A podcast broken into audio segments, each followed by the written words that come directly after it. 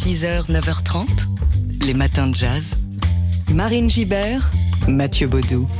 Dernier volet de notre feuilleton de la semaine dédié au Festival du cinéma juif international Diasporama. Un festival qui a commencé lundi, qui dure jusqu'au 5 février, avec une quinzaine de films, documentaires ou, fiction, euh, autour de thématiques juives traversant l'histoire jusqu'à nos jours. Et depuis lundi, dans les matins de jazz, on vous propose donc des gros plans sur quelques-uns de ces films présentés dans le cadre du festival. Aujourd'hui, El Amor en su lugar, ou Love Gets a Room en anglais, une coproduction espagnole et britannique réalisée par Rodrigo Cortés tirée d'une histoire vraie, celle de la comédie musicale Milos Suka Mieszkania, écrite dans le ghetto de Varsovie en 1942 par le dramaturge et compositeur juif polonais Jerzy Jurando. Une euh, pièce dont seules les paroles des chansons ont survécu, mais dont on sait qu'elle a été jouée au théâtre au sein même du ghetto de, Varsovie en 1942.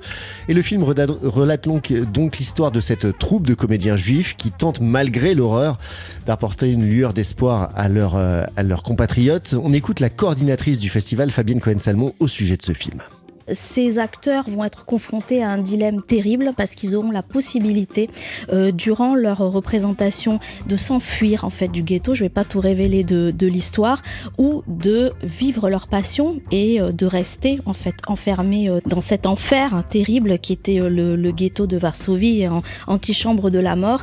Et, et ce film pose cette question au niveau esthétique. Il nous a énormément plu. C'est une coproduction donc espagnol euh, Angleterre euh, et, il sera donc projeté euh, le 30 janvier au cinéma L'Escurial. J'invite vraiment le, public à, à, venir découvrir cette, cette pépite comme le reste évidemment de la programmation.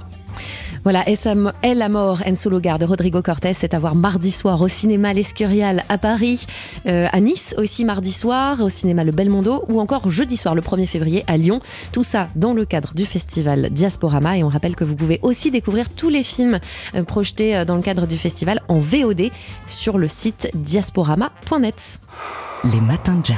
Ce vendredi, nous fêtons le centenaire d'un illustre résistant, poète, dramaturge, journaliste, prix Albert Londres en 54, et cinéaste, Armand Gatti. Armand Gatti, né euh, le 26 janvier 1924, donc décédé en 2017. Il est né à Monaco euh, d'une mère femme de ménage et d'un père balayeur et anarchiste.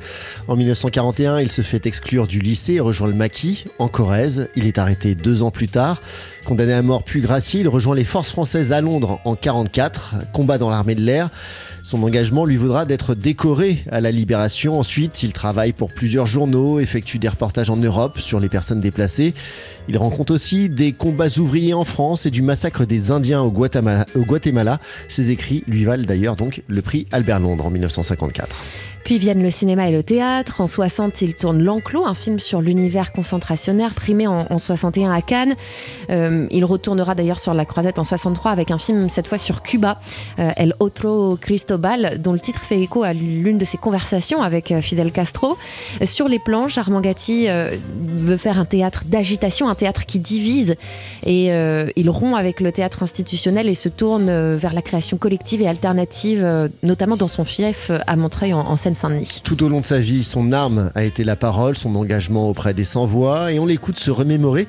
C'était sur TSF Jazz en 2014, son arrivée euh, en Corrèze auprès de la résistance en 1941. Lorsque je suis arrivé en Corrèze, euh, enfin, j'ai été accueilli et on m'a demandé eh, Tu as des armes Tu as. Euh, comme j'ai été envoyé de, Monaco, je ne savais pas du tout. Alors j'ai sorti, j'ai ouvert ma. et j'ai montré mes armes. Un, c'était un livre d'Henri Michaud. Deux, c'était Stéphane Mallarmé. Et trois, c'était Gramsci. Et c'est. C'est avec ça, euh, au milieu de un peu l'ahurissement de, ces paysans qui m'accueillaient, euh, qu'est-ce qu'il vient faire avec ces livres, enfin, etc. et j'ai trouvé la réponse euh, lorsqu'on m'a interrogé, parce qu'il y a un petit interrogatoire euh, qui a été fait, qui était destiné à Radio Londres. Pourquoi, pourquoi, euh, qu'est-ce que je venais faire dans le maquis? Alors la réponse, ça a été parler aux arbres, et c'est toujours resté pour moi. Oui, il aimait euh, les arbres, Armand Gatti, il aimait leur parler, leur réciter euh, de la poésie. Euh, vous l'entendez ici donc sur TSF Jazz en 2014 au micro de Laurent Sapir et, Sébastien Vidal. C'était trois ans avant sa disparition. Aujourd'hui, le 26 janvier, marque donc le centenaire de sa naissance. Et la Maison de la Poésie à Paris organise ce soir une soirée spéciale avec lecture d'un poème de Gatti, L'archipel à toucher terre, par Sylvia Berger de la Comédie Française, et puis aussi la projection d'un film réalisé par son fils Stéphane Gatti. Il y a cinq ans, le 26 janvier 2019, s'éteignait l'un des plus grands compositeurs français de la deuxième moitié du XXe siècle, Michel Legrand. Plus de 50 ans de carrière, dont une bonne partie aux côtés du cinéaste Jacques Demy, avec qui il formait, avec qui il formait un, duo euh, légendaire, les parapluies de Cherbourg, évidemment, Lola, les Demoiselles de Rochefort ou encore Podane. Et ce qui nous touche plus particulièrement ou plus spécifiquement chez Michel Legrand, c'est sans doute sa grande passion sincère pour le jazz. Il le découvre lors d'un concert de, Dizzy Gillespie à la salle Playel en 1948 et va nouer par la suite des amitiés avec beaucoup de, jazzmen américains et c'est d'ailleurs Quincy Jones hein, qui avait présenté Michel Legrand à Jacques Demy. Oui, le jazz était pour lui euh, la musique de l'énergie par excellence, la musique de la trance même. On l'écoute en parler euh, sur TSF Jazz. C'était au micro de Thierry Lebon quelques années euh, avant sa disparition. Ce qui me plaît dans le jazz, c'est exactement comme, les cérémonies vaudou. C'est-à-dire que quand vraiment ça swing, moi je me perds, c'est-à-dire que je deviens quelqu'un d'autre. Et que tout à coup je me secoue comme un malade et que tout à coup je me mets à danser, que je passerai pieds nus sur des charbons ardents de la même manière et que je pourrais grimper aux arbres les pieds d'abord, exactement comme ce qui se passe dans les cérémonies vaudou. Pour moi c'est ça le jazz. Et quand ça swing comme ça, tout à coup je deviens un autre personnage. Et je deviens quelqu'un qui est pris dans une folie, qui devient surhomme. Le jazz, c'est pour faire des gens surhommes. Alors, les gens qui ne swingent pas peuvent rester couchés. Euh, bah, moi, je vais rester couché, alors hein, ça, me reposera. En souvenir de, son amour pour le jazz, en tout cas, on va vous proposer d'écouter un, morceau qui figure sur son album Le Grand Jazz, paru en 1959 chez Columbia. Trois séances d'enregistrement, hein, enregistrées euh, en, juin 58 à New York avec plusieurs des meilleurs musiciens du moment, Miles Davis, John Coltrane, Bill Evans, Ben Webster et Donald Byrd, notamment. Tous les titres de l'album sont choisis et arrangés par Michel Legrand, qui dirige également les trois ensembles. Oui, on va écouter le morceau qui ouvre ce disque de Jitterbug Waltz, euh, composition à l'origine de Fats Waller hein, et reprise euh, arrangée et dirigée donc par Michel Legrand, avec notamment Herbie Mann à la flûte, Davis à la trompette, Coltrane au, saxophone, Bill Evans au piano et Paul Chalmers à la basse sur cette euh, session d'enregistrement. On écoute.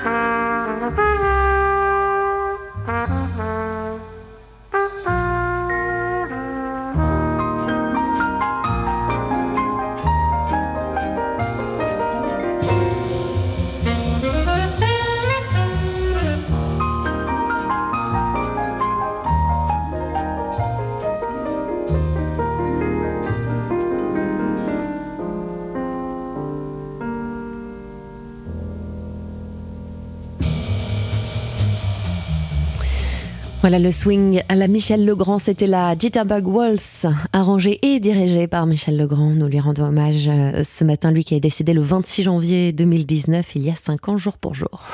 Les matins de jazz. Ce week-end, si vous êtes dans la région du Mans, vous êtes invité à aller célébrer le jazz de la plus belle des façons lors d'un salon du jazz protéiforme comme il y en eut dans les années 50 et dans les années 80 en France.